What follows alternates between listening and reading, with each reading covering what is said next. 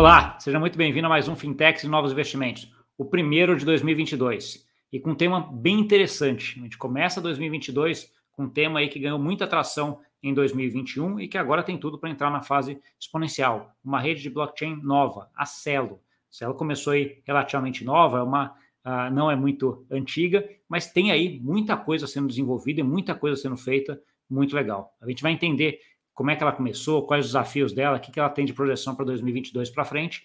E para isso eu trouxe aqui a Mila Rioja, que é líder da América Latina da Celo. Tudo bom, Camila? Oi, Gustavo, tudo bem? Um super prazer estar aqui com você. Muito obrigada por esse convite para conversar contigo e também com o pessoal que te segue nas mídias sociais. Estou super animada com esse tópico. Vamos ver o que, que sai hoje desse papo. É, tenho certeza que vai ser uma coisa muito legal. Eu que agradeço aí você ter conseguido só salvar um pedacinho da sua agenda aqui para vir bater esse papo comigo. Mila, então acho que a primeira coisa que a gente vê quando você vê a, a Cela é uma rede de blockchain nova. Né? Então, assim, explica para a gente um pouquinho como é que ela surgiu e o que, que ela vem, que, que ela tem de diferente, né? O que, que ela vê, que buraco ali ela tem, ela vai cumprir dentro desse mundo nosso de blockchain. Muito legal essa conjuntura que você colocou aqui, né? O que, que é, já que a Celo está entrando no mercado, a gente, esse protocolo ele está na mainnet, não tem nem é, dois anos, acho que tem um ano e seis meses, depois eu checo a data certinho. Então é uma coisa recente. E aí o Gustavo já veio com o enquadramento certo, que falou: tudo bem, já que vocês estão chegando agora, em qual dos lugares vocês se encaixam, qual que é a proposta da célula, qual que é o propósito da célula. E aí a gente já começa da melhor forma possível, porque célula é uma palavra em esperanto, que quer dizer propósito. E o propósito da célula é a prosperidade compartilhada. Então, como é que isso acontece dentro da narrativa? Eu vou falar um pouquinho da narrativa e depois eu já explico como é que isso é implementado na prática pela tecnologia, porque eu acho que aí a gente fica equilibrado. Então, qual é o ideal? O ideal é que para a prosperidade ela ser compartilhada, ela precisa ser acessível. Por isso, o Celo é um blockchain Layer 1 que foi desenvolvido para telefone celular. E não é só telefone celular fantástico, óbvio que vai funcionar no seu iPhone 13 Pro Max, mas também vai funcionar no Xiaomi, também vai funcionar, é, inclusive no Nokia tijolão. Você consegue fazer transações em blockchain com qualquer tipo de device, porque é, esse blockchain ele tem uma, uma configuração técnica que é especialmente desenvolvida para isso, para que a, o cripto e o blockchain ele seja disponível e acessível, independente da condição. E tem outro ponto também muito interessante, Gustavo, que é a questão assim do ideal da célula, né? E dentro de prosperidade, geralmente a gente pensa em recurso, né? Acesso a recurso. Isso com certeza é verdade. Como é que a gente distribui, inclusive, a prosperidade financeira? Mas não só isso como a gente também protege através é, do blockchain o que tem relevância para que a gente prospere como sociedade, que é a natureza e o meio ambiente. Então, uh, o blockchain uh, Celo, ele é carbon negative, ou seja, negativo em carbono, porque todas as transações que ocorrem, elas já têm um offset, ou seja, uma compensação natural feita com parceiros. E aí a gente pode falar depois da questão do Climate Collective. E alguns dados muito simples, talvez só para a gente fechar essa primeira parte da apresentação. Então, esse blockchain ele existe e já está funcionando na mainnet. Não é um projeto que vai ser construído, que vai ser implementado. Cell Blockchain existe, já tem mais de 300 dApps construídas em Celo, quase 40 tokens diferentes em Celo 3 mil, se eu não me engano, uh, builders, né, developers, espalhados em mais de 140 países, codando em Cell. Tem ainda a Aliança pela Prosperidade, o Climate Collective, um, Founders in Residence, Cello Camp, mas eu vou deixar você perguntar, Gustavo, só para a gente. Não, é, porque agora estou cheio de perguntas aqui já, só pela sua introdução que você colocou. Estou vendo caneta aqui, ó. É, não, tá, tá, já estou anotando aqui, falei, ó, isso aqui não pode, não pode passar. Mas acho que uma das coisas que você, você comentou, estas são duas coisas que vocês têm preocupação. Uma é, ela já nasce mobile first, né? Assim, já é a ideia, essa ideia nova de já, já ir para celular e conseguir fazer isso de uma forma móvel e essa preocupação de, de ESG. Acho que gente, antes da gente entrar um pouquinho nesses dois aspectos, queria entender um pouquinho mais a rede em si, como é que ela funciona. Camila, então, assim, eu entendo, até onde eu vi, ela, ela foi meio que um fork do, do código do, do Ethereum até, né? Vocês pegaram o Ethereum e desenvolveram ah, em cima do Ethereum uh, depois. E aí vem, vem algumas dúvidas em relação a isso. Como é que é o processo de, de mineração? Ela é concentrada, não é concentrada, é desconcentrada? É, é um, vocês já mudaram para um Proof of Stake ou ainda é Proof of Work como o Ethereum está hoje? Né? Então, assim, acho que vamos por essa. Como é, como é que é hoje esse processo? E aí, Gustavo, de novo, porque mais uma vez a sua pergunta lida, é, assim, lidera a gente para uma junção entre a teoria e a prática, o discurso e o que você verifica de fato. Então, apesar de ser sim um fork do Ethereum, ele é um fork do Ethereum Proof of Stake, não Proof of Work. Se você quiser saber quem são os validadores atuais da rede da Celo, é só entrar no site Celo.org. Não é só isso que vocês vão é, ter acesso lá, mas vão ter acesso à comunidade, Aliança pela Prosperidade, os projetos, o SDK, porque Celo é 100% open source. Uh, então, isso tudo já vai estar tá lá organizado. Ah, Camila, eu queria ser um validador dessa rede. Como é que faz? Tudo está no GitHub e os links e os acessos também no site, porque Celo é feito pela comunidade. É, é, o que aconteceu foi a entrega de um protocolo, né, que está lá, e agora o que a gente espera realmente é que essas atualizações, esses pedidos, eles venham com a ajuda da comunidade. Então, apesar de ter 100% de compatibilidade com EVM, o Ethereum Virtual Machine, e tooling, como por exemplo o MetaMask, é, Celo é Proof of Stake e não Proof of Work. Tá bom. E aí, e aí é uma, das razões que vocês conseguem a escalabilidade e o custo de transação muito mais baixo do que a rede da Ethereum, por exemplo, né? Perfeito, Gustavo. É, hoje em dia, o custo de uma transação, para eu, se, se eu estivesse aqui com o celular e você aí, por exemplo, com a Valor abaixado, que é uma das wallets, você vê que em 5 segundos a gente se transferiria é, os tokens que já estão disponíveis nessa wallet e com custo de 0,01 é, centavos arredondado para cima. Tá, então assim, aí você consegue, que é um dos grandes problemas que a rede da Ethereum teve aí, né? O sucesso da rede da Ethereum acabou complicando a vida dele por conta disso, né? E acho que você ter uma rede escalável como a de vocês, acho que faz todo sentido. E aí, pegando até um pouco dessa minha veia financeira, principalmente quando a gente está falando de DeFi, né? Então, assim, aplicações aí, essas DApps do mundo financeiro. O quanto dessas mais ou menos 300 DApps que você comentou aqui são relativas a, a DeFi? Como é que é o ambiente de DeFi dentro da Celo hoje?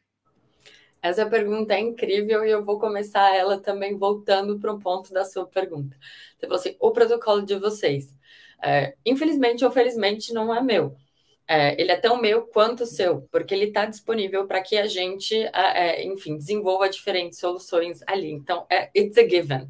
Está lá, está aberto para que exatamente essas empresas elas né, construam e se desenvolvam. DeFi, eu diria que é talvez a prioridade Número um, acho que tem três prioridades, número um. E quando você tem mais de uma prioridade, dizem que você não tem prioridade. Mas eu vou ter que te dizer que é isso mesmo, Gustavo, porque seria DeFi, a prosperidade e a proteção ao meio ambiente, tudo isso junto.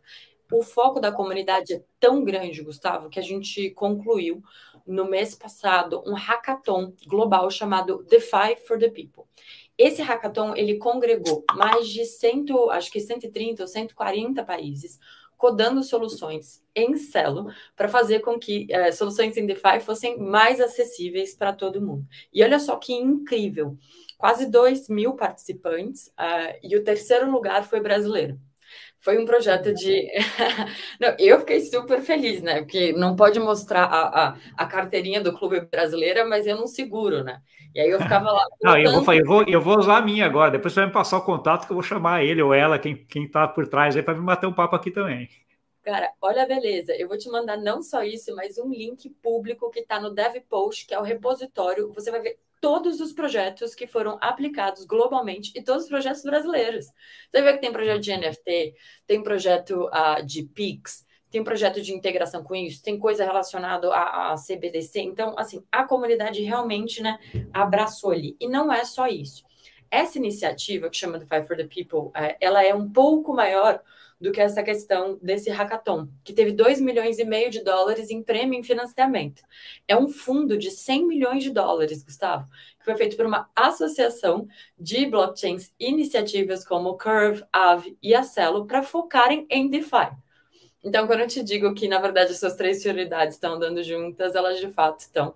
E eu posso depois deixar o link, se você quiser deixar para o pessoal que te assiste.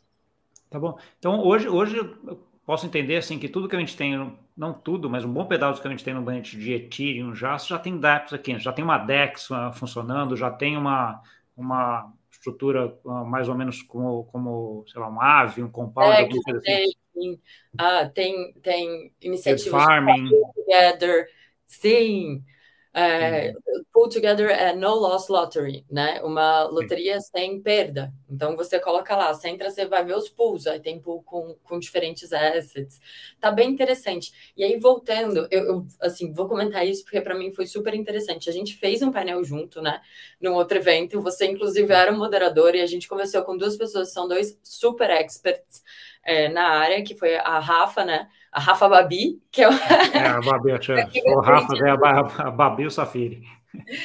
A Rafa Babi e o Safiri foi super interessante e a gente estava falando exatamente isso, né? Os três, assim, compartilhando uh, essa necessidade de que o DeFi ele seja mais acessível. Porque para quem já fez algum pool, para quem já, enfim, ainda é uma tecnologia nascente. E o foco da célula está exatamente em diminuir essa fricção e trazer isso acessível para todo mundo que tenha um celular. Sim, ah, sim e, e, aí, e aí você tem, você tem uma, uma rede que é com uma custo de transação baixa, com uma segurança ótima, né, que vem aí da parte da, de como é que você vê uh, na Ethereum. A linguagem de, de, de, programação de vocês é, a, é o Solidity, é a mesma, é a mesma da Ethereum, né? Então, assim, você consegue também trazer o pessoal de desenvolvimento de lá para fazer, o que ajuda e que aí dá uma escalabilidade gigante, né? Porque um grande problema dessas redes que eu vejo é isso, você inventa lá uma, uma forma de programar uma linguagem diferente que pode ser muito melhor, mas até você conseguir gente suficiente, programador suficiente para fazer, isso aí acaba demorando e atrasando um pouco o projeto, né? No caso de vocês, vocês não têm isso, porque já está diretamente já começado, né? Só quem já quem faz o Ethereum faz lá também, né? É, eu acho que do ponto de vista da comunidade, a gente acaba encontrando muita confluência, né? Porque todo mundo que desenvolve em Ethereum tem esses pontos de atenção que você trouxe aqui para gente. Ah, mas e a escalabilidade? E o custo? E etc. E é isso que faz o pessoal ir escolhendo fazer opções de DApp ou bridges com outras redes. E essas questões, elas são realmente muito relevantes, e, e eu acho que, enfim, isso explica talvez porque que a comunidade tem aderido a desenvolver soluções em célula. Acho que por essa conjuntura de coisas, né? O tooling, o SDK, como é, é fácil e sem muita fricção, né, para quem quer desenvolver uma solução. Acho que também o, a questão do apoio. Gustavo, porque tem muito projeto legal. Assim, tem esse DeFi for the People, né? Focando em desenvolvimento pela comunidade, mas tem várias outras coisas, como eu falei. Solo Camp, Founders in Residence e várias outras coisas que a gente está pensando, inclusive, aqui para o Brasil. Uh, depois eu conto como é que eu, eu adoraria ouvir input da galera que está aí da sua comunidade, dando sugestão. Uh, né, para gente. E o terceiro ponto, de novo, porque tem que voltar, é essa questão da missão, da, da missão, dos valores e do propósito do celo do celo, o propósito da célula. Tá bom. Explica para mim, então, um pouco dessa governança da, da célula, que acho que é um fator importante aí quando a gente está indo para uma, uma DAO, né? Acho que já posso chamar, você, talvez não seja uma DAO propriamente ainda, aí você me corrija se eu estiver errado, mas acho que está indo nesse caminho, né? Como é que vocês veem essa, essa evolução? Acho que eu vou puxar esse, essa questão da DAO por, outro, por outra vertente. Primeiro, assim, essa é a minha opinião pessoal, tá? Não relacionada à Celo. Eu acho que enquanto a gente se desenvolve como sociedade, é, é muito importante a gente entender que surgem novas oportunidades ou possibilidades de haver uma organização é, de uma forma hum, determinada ou, ou, diferente. O tipo empresarial, né? É, quando se trata de uma empresa, muda naturalmente, e a gente vê isso com a evolução das empresas que são formadas, e o tipo de organização social também muda, por outro lado, e a gente consegue ver isso com vários movimentos que têm muita legitimidade por aí. Eu, por exemplo, antes de entrar nessa, nessa história de blockchain, a minha vertente era legal tech, né? Direito, a interseção de direito e tecnologia. E eu brinco muito, Gustavo, eu falo que a gente tem uma DAO que não é DAO, porque são uh, mais ou menos 20 mil pessoas ao redor de 200 cidades no mundo inteiro que compartilham esses ideais, mas não tem ali uma infraestrutura, uma lógica, nenhuma cobrança. Então, eu, eu acho que assim, que ainda tem muito para ser desenvolvido, né, desse ponto de vista de ah, o que é DAO, qual é o conhecimento sobre isso, ou uma possível acepção legal. Tem aí o Wyoming, que está andando super forte nessa vertente. Mas o que eu acho interessante a gente pensar, e isso hoje em dia tem aparecido com diversos projetos e programas diferentes, essa questão é, da governança e da votação. Como é que isso acontece? E como é que isso pode ser feito de uma forma muito fácil? Vamos fingir assim: uh, quando você quer fazer uma proposta sobre alguma coisa para um blockchain, geralmente como é que chama isso? Qual o nome desse projeto ou desse produto? Como é que isso acontece? É pela concepção de uma coisa que geralmente chama em diferentes protocolos, tá? De improvement proposal. Uma proposta de melhoria, uma proposta de, de enfim, é, de amenda. E geralmente, como é que isso acontece é, nos protocolos? Nos fóruns. Você vai ver nos fóruns dos protocolos, sejam eles na internet, no Discord ou no, no, no próprio Telegram, a comunidade conversando. Dizendo, não, isso aqui deveria ser dessa forma, vamos abaixar o, o sobe o gas, faz isso, faz aquilo. Tudo que dá ou não para ser governado. Ah, não, pega uma porção disso e aloca para tal coisa, vamos focar em determinado lugar. Então, isso geralmente começa da, da, da, própria comunidade. E aí, isso tudo é organizado em um documento, que é muito engraçado esse documento. Eu não sei se o pessoal já viu isso. Vale super a pena para quem é curioso. É um mix de documento que, para mim, parece até às vezes meio é, é, jurídico, né? Porque é uma coisa super organizada e também com código de programação. E aí esse documento, essa proposta né, de governança, ela é colocada e o pessoal pode sugerir é, amendas ou, ou, não, né? Ah, vamos mudar isso aqui, vamos seguir de tal forma. Depois que isso acontece, isso é levado para votação. E quem é que pode votar nessas propostas? Quem tem um token deste protocolo. Como é que você faz a parte da votação? Porque é muito importante que isso seja fácil também, isso que isso seja acessível.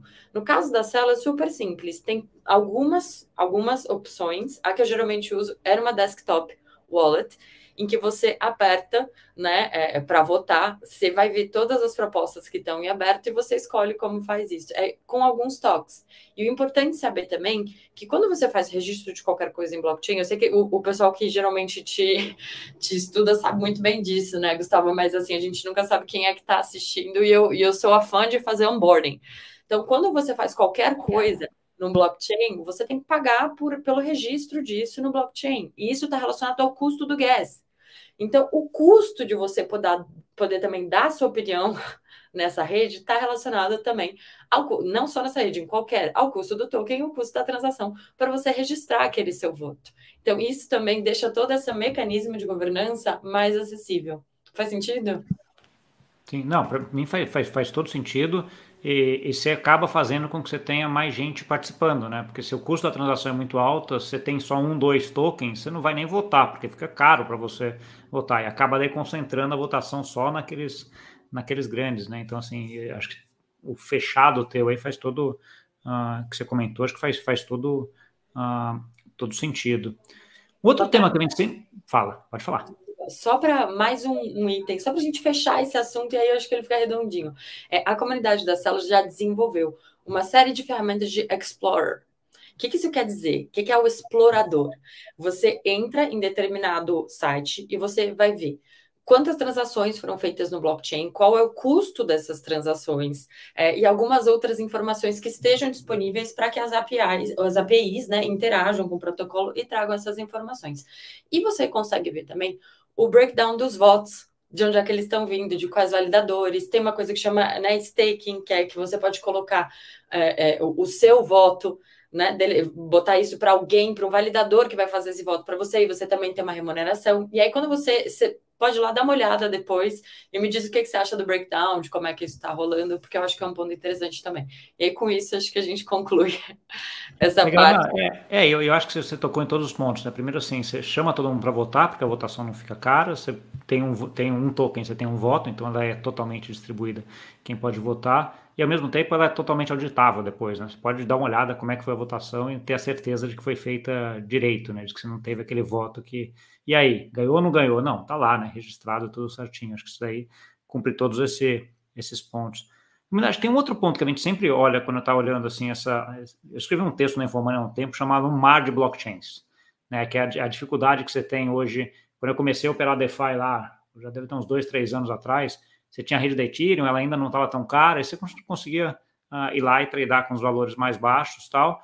Uh, depois ela começou a ficar muito cara, mas ainda você ainda conseguia fazer uh, em determinado momento, e de repente agora você tem aí várias redes de blockchain, né, onde você tem, no caso de DeFi ou qualquer outra, você tem várias.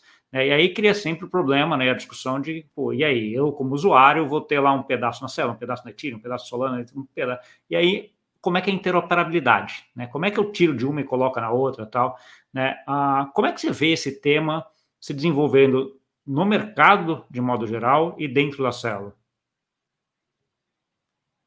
É um ponto muito relevante porque no final das contas, é, acho que o usuário que acaba decidindo por que, que ele quer determinada coisa em determinado protocolo. Isso é uma das possibilidades que hoje em dia a gente tem. Então, esse é um poder que está na mão, é, é, enfim, do usuário, das organizações, enfim, que querem fazer negócios em blockchain, né? Dizer, olha, isso aqui está mais alinhado com o meu propósito. E está mais alinhado com o meu propósito por conta de, enfim, cada um com, com seus objetivos. Então, esse é um ponto que eu acho muito relevante trazer para essa conversa, Gustavo. É, é, enfim, acho que eu começaria por aí.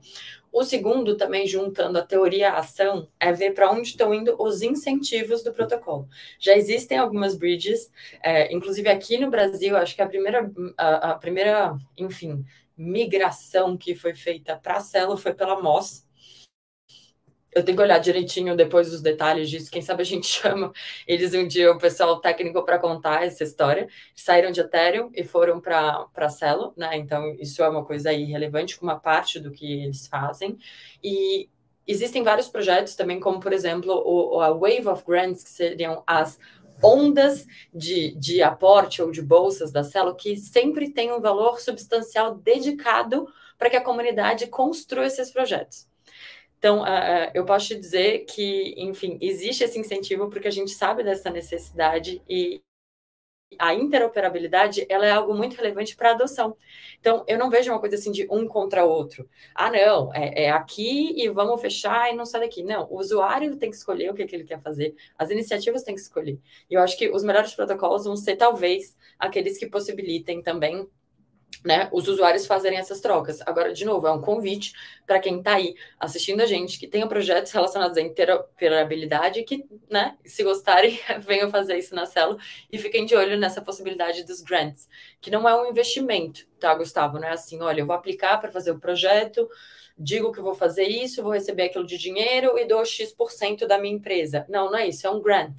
É como se fosse uma bolsa. Imagina uma bolsa de estudo aplicada à execução. Então você fala assim: eu quero fazer isso. E o meu plano é isso. E eu vou precisar de tanto. E aí, se você for escolhido, a cada KPI, a cada meta que você bate, você recebe um valor desse incentivo para continuar implementando esse projeto. Então, assim, tem tudo a ver, Gustavo. É uma super área de relevância. Ah, que legal. Legal, e, e essa, esse ponto de interoperabilidade, acho que eu concordo plenamente com, contigo. Acho que quem vai escolher no final das contas é o usuário, né? Então, assim, o usuário é quem vai achar e falar assim, oh, eu quero ficar nessa rede ou não. Mas, ao mesmo tempo, quando eu olho para frente, eu acho difícil a gente ter uma rede só. Né? Então, assim, acho que é, é o mundo para frente é um mundo de várias redes e com interoperabilidade entre elas. Por isso que esses projetos que nem você comentou aí, uh, de dar incentivos financeiros para que sejam desenvolvidos essas bridges dentro da Celo, são bem interessantes, não eu diria até mais, são essenciais, né? Para que a célula consiga ser uma dessas relevantes no futuro, né? É isso aí, e sempre isso, empoderando a comunidade. Uh, eu, eu, particularmente, gosto muito de uma coisa que chama Office Hours. Isso é muito comum até fora do Brasil, que é basicamente o que é? Você vai numa universidade e aí à tarde, ou no horário fora daquela grade normal é, curricular, tem uma escritório que chama Office Hours, ou seja, você vai lá para fazer pergunta. Você aprendeu o que, que você queria, você está fazendo um projeto, mas, cara, tem alguma coisa ali específica que você está precisando saber. E isso já está implementado em diversos países, né, pela Celo. A gente está fazendo office hours também em El Salvador. Então tem ali uma vez por semana, entra um dev falando em espanhol, e aí o pessoal entra e fala assim: olha, e aí?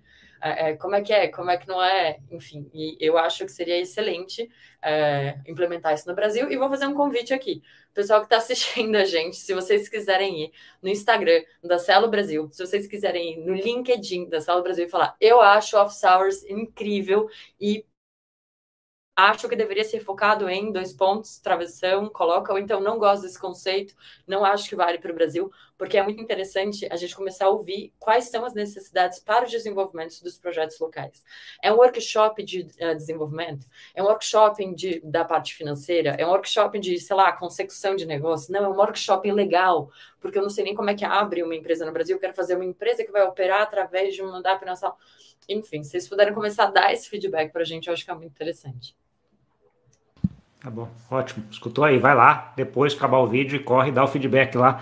É, a Celo já deu para perceber bastante que ela é muito dirigida pela comunidade, né? Então, assim, você quer participar, dá sua opinião lá que ela vai ajustando o rumo aí e você vai sendo participando disso também, tá? Um outro ponto aqui é stablecoins. Né? Então, quando a gente vai falar de DeFi, que a gente falou, ela tem como base, lá, até o desenvolvimento grande de DeFi que a gente teve nos últimos anos aí vem baseado em uh, stablecoins. Como é que é isso dentro da Celo? A gente já tem uma stablecoin de dólar, de euro, de reais, tem várias, já tem modelos como uh, aquele do lastro, né, o da USDC, o que você coloca um no, no, no banco para ficar com um, modelos como o da DAI, que é com colateral, já tem isso lá? Muito interessante você puxar esse ponto. A primeira coisa que eu queria trazer aqui é, de novo, o SDK. Dentro do SDK da Celo, você tem acesso a todo tipo de, uh, enfim, implementação que você pode fazer no protocolo. Então, qualquer pessoa pode utilizar o protocolo da Celo, uh, como utiliza o protocolo do Ethereum, como utiliza o protocolo de tantas outras, para propor os seus negócios. Então, isso é uma coisa específica, né? Que é muito interessante. E saber que isso está lá disponível e aberto. Ah, não, estou procurando fazer um, um, um, stablecoin, como é que é que isso funciona, o que é stablecoin. Até se você não souber o que é stablecoin, dentro do YouTube da Celo tem uma série de educações feitas com economista, dizendo isso é uma stablecoin. Esses são diferentes tipos de stablecoin, porque é isso que você trouxe na pergunta. Ai, tem stablecoin que tem um, um, né, que tem um backing, que é um backing algoritmo, algorítmico, tem outras que tem um backing que é um backing de moeda uh, uh, fiat. Qual a diferença entre elas? Como é que se chamam esses modelos? Então, toda essa educação é, de como, que são cada uma dessas coisas, ela existe dentro da Celo e não é uma coisa assim, ah, só a Celo pode fazer, de forma nenhuma. Qualquer pessoa, qualquer projeto pode propor isso dentro da Celo. Tem duas stablecoins que já estão em larga circulação é, e utilização, que são o Celo Dólar e o Celo Euro. Para essas duas, o selo dólar e o selo euro, tem alguns casos de uso muito interessantes já implementados na sociedade. Um caso de uso muito interessante com o selo dólar, por exemplo, é, teve. Putz, é que teve tanta coisa. Na Venezuela, teve Covid Relief com dólar, com selo dólar. É, no, na África, tem uma série de mulheres que estão recebendo o pagamento delas, porque é aquilo que eu te falei, funciona no Nokia contanto que esteja ligado na, na rede de, de telefone, você consegue fazer essa, essa transposição. E é por isso também que em campos de refugiados da ONU também é utilizado o celo dólar para fazer essa circulação de valores. Casos de uso muito interessantes do celo euro é, na Europa, por exemplo, estão relacionados à Deutsche Telekom, que falou que ia fazer toda a parte da infraestrutura deles de pagamento mobile utilizando o, o celo euro. E podem ter muito mais é, o que a gente chama de stable uh, assets, mas também de community coins. E essas communities é, por exemplo, imagina uma cooperativa, uma cooperativa agrícola, uma cooperativa de crédito, que tem um interesse ali muito específico em ter essa moeda, ou, ou ter esse token, né, que eu acho que é mais adequada, para fazer, de repente, é, é, um, um, valor ou as trocas dentro daquele ambiente. Então, isso tudo ele também pode ser feito dentro da, da célula. Então, é só para entender, assim, e a gente deixar as oportunidades, né, que estão dispostas quando a gente pensa nessa questão de stable assets ou então de como a gente pode fazer troca hoje, né, com o celular. Sim, ótimo, tem bastante, até me surpreendeu, tem bastante coisa já, já funcionando e com caso de uso interessante, né? Não, isso não tinha, não tinha conhecimento, não. Lá. Você falou lá no começo, eu vou retomar esse tempo, que é a parte de ESG, né? De que você é a, a Celo aí é carbon negative. Explica um pouquinho para a gente esse conceito e por que que vocês fazem questão de ser carbon negative. Ai, Gustavo, agora deu até vontade de dar uma espreguiçada, porque é o meu assunto preferido. eu vou tentar ser breve, eu prometo, é, mas vamos lá. A lógica toda de como a célula opera vem de um estudo de um cara muito interessante é, que chama Charles Eisenstein. E ele tem é, é, essa proposta que chama Economia Sagrada. Dentro do nosso site e dentro do nosso Instagram. Sim, eu estou fazendo merchan e chamando vocês para irem é, lá dar uma olhada. E até desculpa usar o nosso, né? Porque às vezes a gente quer se apropriar, mas de novo, até o site, o logo, tudo é, é open source. É, se você quiser fazer alguma coisa dentro da comunidade, você digita Celo Logo Brand Kit e vai vir tudo na internet para você. Mas enfim, a, a, e essa pessoa ela tem essa lógica que basicamente diz o seguinte: no final das contas, a gente tem que dar valor para o que tem valor para perpetuação da raça humana. É, ou para perpetuação das nossas melhores relações, para perpetuação e para a possibilidade da gente ter uma economia é, uh, próspera né, e compartilhada. E aí, essa lógica, de novo, a gente sempre junta o discurso, né, a teoria, a prática, ao que está implementado, e o roadmap de execução ou de, de, de, crescimento daquela possibilidade. Existe uma iniciativa que se chama Climate Collective, que ela é liderada pela, pela uma congregação de diferentes, enfim, é, protocolos, algumas empresas, iniciativas, e eles falam basicamente o, o, o, seguinte: o mundo mudou muito e vai mudar ainda mais. E a gente precisa estar preocupada, preocupados é, com a preservação dos recursos naturais. E a CEL tem esse compromisso de fazer com que 40% da reserva, em até cinco anos, seja composta por ativos naturais tokenizados. Tem é, é, cada lógica de, de, enfim, blockchain, de consenso, tem um, uma vertente né, própria, uma forma de operar específica, é, mas a reserva da célula ela é totalmente transparente. Então você entra no site da reserva, você vê o que, que tem lá dentro. É, e vocês vão ver também que o primeiro token né, é, natural a integrar a reserva da célula foi o token da amostra porque eles fizeram todo esse caminho da proposta de governança. A comunidade, né, votou, eles se conectaram, a comunidade votou e agora tem um token que faz parte dessa reserva e esse é um chamado, na verdade, para que vários outros, é, é, enfim, projetos façam a mesma coisa. Então, para fechar mais uma vez a pergunta que você me deu é, é, nessas diferentes vertentes, né? A primeira é porque a gente acredita que é assim que a gente compartilha a prosperidade. Para compartilhar a prosperidade, é, a tecnologia ela precisa ser acessível, ela precisa estar disponível para todo mundo.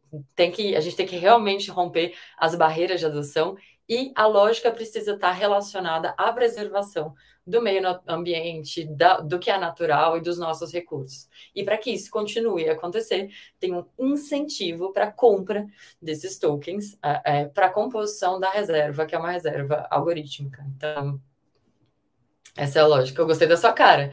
Entendi. Não, não, é. Entendi. Fica tá bom, interessante, né? Ficou legal. Ah, entendi.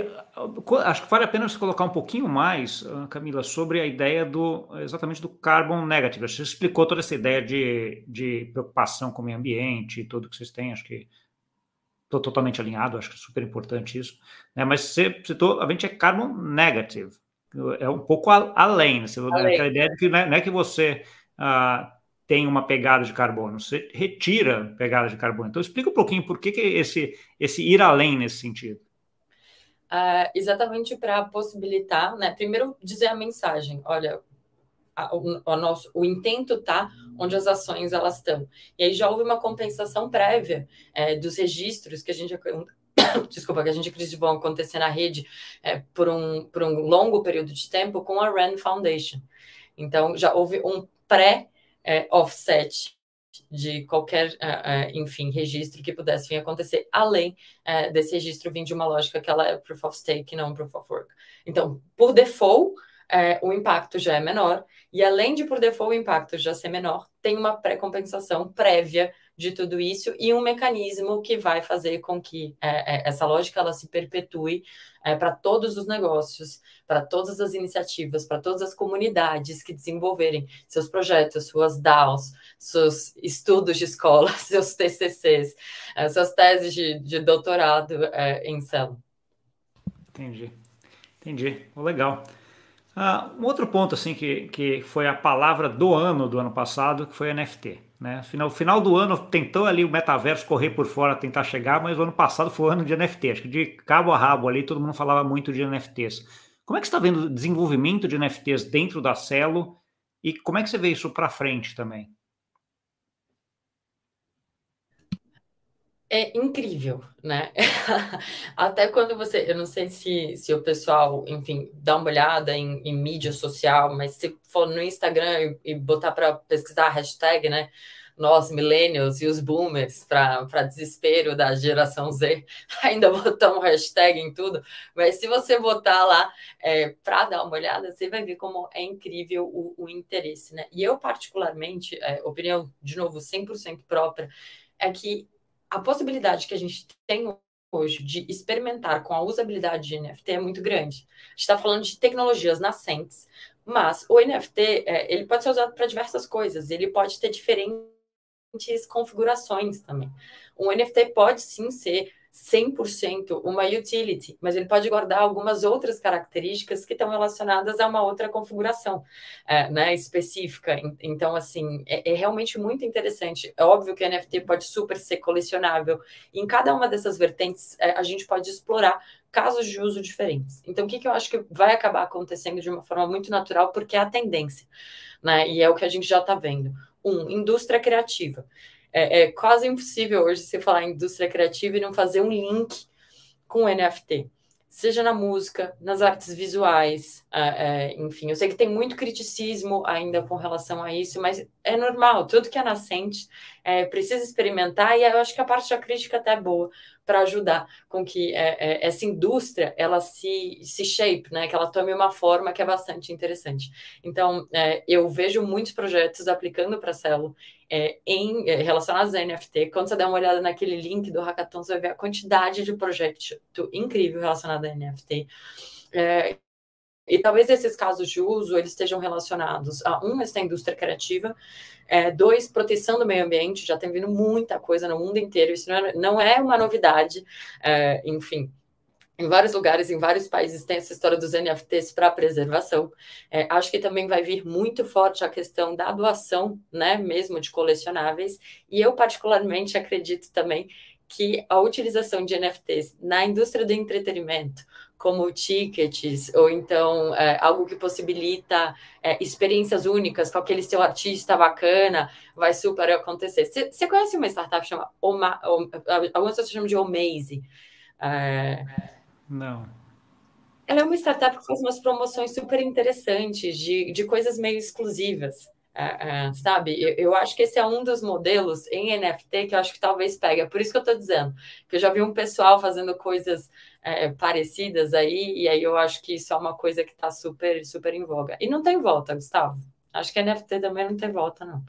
É, não, eu, eu, concordo, concordo plenamente. Assim, eu curioso NFT, assim, quando eu lembro quando eu comecei a entender um pouco do que, que era uma, um NFT, vai, nem chamava NFT na época, né? Estou falando 2015, 2016, eu nem tinha esse nome ainda, ah, assim, mas ele entrava muito na ideia de tokenização, né? Então, tokenização de imóvel. No final das contas, você ia fazer um NFT que ia ser igual ao imóvel, é, era a ideia. Como é que começou a bater no mercado financeiro, né? Regulação, etc. Aí começou a ter um monte de barreira e aí entrou esse, esse outro lado de NFT, que é um lado que é menos regulado, né? Então, assim, que, que é de arte, que é de, de tickets, etc., que tem um mercado, concordo, gigante. Eu vi alguns casos de uso até em relação a tickets de show que fazem todo sentido. Né? Aquele que você tem lá e depois você recebe o NFT do show que você foi, com a foto, com alguma coisa do, uh, dele que é só teu, e depois você vai colocar. Teve recentemente a Samsung falando né, que vai colocar em todas as televisões dela uh, um acesso para você conseguir passar os seus NFTs de arte na televisão, né? Então a televisão não fica só para você assistir lá Netflix, Amazon Prime, mas também como se fosse um quadro na sua casa para você ver ali as tuas, tuas artes, etc. Então, você tem muita coisa sendo, sendo desenvolvida. Uh, eu concordo contigo, acho que tudo, tudo que é assim começa com muito ceticismo, muito experimentação, uns dão certo, outros dão errado, mas assim, claramente dá para ver ali que você tem um, uh, um caminho muito grande para ser seguido. Né? que vai perdurar. E talvez para dar um exemplo disso, você tinha adesivo é, de loja, de banda, grudado no seu, no seu, na sua janela do quarto? Acho que, todo, acho que todo mundo tinha, né? é isso! Só que talvez você virar para a geração Z hoje e dizer, eu tenho adesivo para você, eles vão pegar vão grudar no computador. Ah, mas eu vou dizer uma coisa, meu, meu filho é geração, eu nem sei que geração que ele é, ele tem 11 anos hoje. Mas ele também tem os adesivos dele colados na janela. Então, assim, acho que é uma coisa que é humano, né? A gente gosta de ter algumas recordações. Né? Colecionar, de ter memória. E, e, é isso, não é uma resposta para todo mundo. São mercados e perfis diferentes. Tem mercado que é mais pró é, é, a essa concepção né, tecnológica e tem outros que não. E tá tudo bem. Tem gente que vai entrar de cabeça, tem gente que vai molhar o pé. E tá tudo é, não, eu, eu, acho que talvez não seja nem mercado pró. Um é mais regulado, ele demora mais. Eu acho que é isso. Então você, não, consegue, não consegue fazer tanta experimentação, e dada a velocidade que você tem, você faz experimentação em outros, está funcionando, depois vai vir. Eu acho que vai dominar tudo isso daí. Eu acho que a gente vai ter NFT de, de, de tudo, de imóvel, de casa, de apartamento, tudo, mas tudo a seu tempo. Né? Acho que é um pouco dessa, disso que a gente está tá vendo aí. Mila, acho que uh, a gente está chegando perto do, do tempo aqui. Acho que a primeira coisa, assim, se você voltasse aqui daqui a um ano, aliás, você vai voltar, já está até convidada para daqui a um ano voltar. Eu só é daqui a um ano, Gustavo. Que isso? É, talvez, Nossa, talvez antes. Tá, você está convidada quando você quiser, pode vir antes. Mas é, um ano foi mais ou menos uma, uma coisa para fazer essa brincadeira de sim. Você voltou daqui a um ano. O que, que você gostaria de ter visto na rede Celo olhando para trás, nesse ano agora, em vez de ficar olhando para frente? Boa. E aí a gente ainda vai fazer o seguinte: se acontecer antes de um ano, a gente volta com um take disso. E aí você mostra. E se for depois também, eu só estou convidado a voltar depois quando acontecer. Não, é, você, vem, você vem antes de qualquer jeito, tem problema. Eu ia adorar ver acontecer, é, enfim, o, o, Brasil abraçar a Celo. Antes de falar de Celo global, assim, eu gostaria muito de ver o Brasil abraçar a ideia. Eu gostaria de ver pessoas mandando perguntas é, é, enfim, querendo se, se, se, ficar mais próximas né, dessa lógica, desse ecossistema, mas na prática, o que eu adoraria ver daqui a um ano? Um, ao invés de Brasil em, em terceiro lugar no DeFi for the People, primeiro. Mas primeiro, assim, não só em projeto, mas em número de inscrições. Se isso, se a Celo tiver, se essas proposições chegarem nas mãos dos excelentes desenvolvedores do norte e do nordeste desse país, se chegar às mãos do sul do país, que tem um monte de inovação relacionada a, a, a, a diferentes temáticas que são muito relevantes, para o centro-oeste, que tem ótimas é, é, faculdades de desenvolvimento, e não só estarem nichados é, é aqui, é, geralmente em Rio de São Paulo, como é que as coisas ficam, eu ficaria muito feliz. Porque 2 mil, dois mil developers é, codando para ganhar um prêmio de 2 milhões e meio de dólares, eu acho que se a comunidade ativar, a gente consegue fazer isso só no Brasil. Então, a primeira coisa que eu adoraria ver é nas competições da Celo, o Brasil em primeiro lugar em tudo. Em número de registro, em número de participantes, em número de projetos submetidos, porque tem gente que começa né, e naturalmente não termina essa jornada, né? E também é, é, ganhando tudo. Então, essa é a primeira coisa. A segunda são é, é, projetos né, relacionados a diversidade, proteção ao meio ambiente, é, é, educação, é, financiamento de causas sérias sendo levados por pessoas da comunidade do Brasil também, nos lugares mais próximos e mais distantes. E ah, não é uma coisa contra é, é, o eixo Rio-São Paulo, muito pelo contrário. 80% das startups elas estão no Rio, no eixo Rio-São Paulo mas só 10% da população vive no eixo Rio-São Paulo. Então, o meu prazer ele estaria relacionado a isso, a ver a comunidade né, crescendo e aparecendo, e também é, em uma quantidade de projetos muito legais, e que a Celo talvez tivesse o maior número de projetos verdes a, aplicados é, globalmente vindo do Brasil. Para mim seria incrível que de cada, sei lá, 100 projetos, 99 tivessem vindo aqui. Ótimo. Camila, a gente realmente está chegando perto do tempo aqui. Acho que gostaria de que você desse uma mensagem final agora, né? E também já desse, você já falou tudo, mas assim, quem quiser, repete para gente onde que ele se inscreve. Depois você vai me passar esses links, eu vou botar aqui na descrição também para quem quiser ir direto, mas acho que vale a pena você enfatizar. E onde que as pessoas encontram a Celo e você, caso elas queiram hein, se aprofundar mais nesse caso. Perfeito. Olha, obrigada para vocês ficarem com a gente até aqui.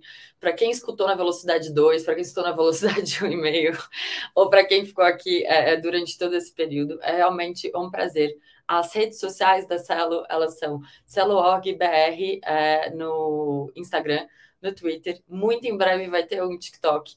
Se você também tem, enfim, é, interesse né, em fazer parte da Celo, dá uma olhada no, no site do Medium, porque lá tem todas essas chamadas para esses projetos e para esses programas é, super interessantes e muito específicos e relacionados é, à, nossa, à nossa comunidade né, e a esse ecossistema. Para esse ano de 2022 que está acontecendo, podem aguardar bastante grant, é, é, projetos, enfim, de desenvolvimento do ecossistema local. É, e seria um prazer ter vocês junto com a gente, é, enfim, construindo soluções para o Brasil ou para a América Latina ou para o mundo que vocês acreditam mais legal, mais interessante, mais verde é, e mais, enfim, justo, talvez. Gustavo, sempre um prazer estar aqui, estou à sua disposição ano que vem ou antes. Tá ótimo, vai ser antes, né? Você já, já deu a dica aí, mas antes eu já, já te chamo, você me avisa. Fala, oh, já saiu, já resolvemos tudo que a gente queria lá, que você tinha combinado, a gente já, já volta para cá. Mas brigadão aí pela, pela, pelo tempo e pela oportunidade, por toda essa explicação desse ambiente aí gigante que a Cielo está montando. Uh, tudo de bom e muita sorte aí nesse, nesse trajeto. Daqui a um tempo você volta aqui para contar esse sucesso todo, essa exponencialidade que vai começar agora em 2022. Tá bom? Obrigado, Gustavo. Um abraço. Valeu. Ah, e para você que nos viu, não esquece de deixar o like, compartilhar com aquele amigo e amiga que gosta desse assunto e até semana que vem. Tchau, tchau.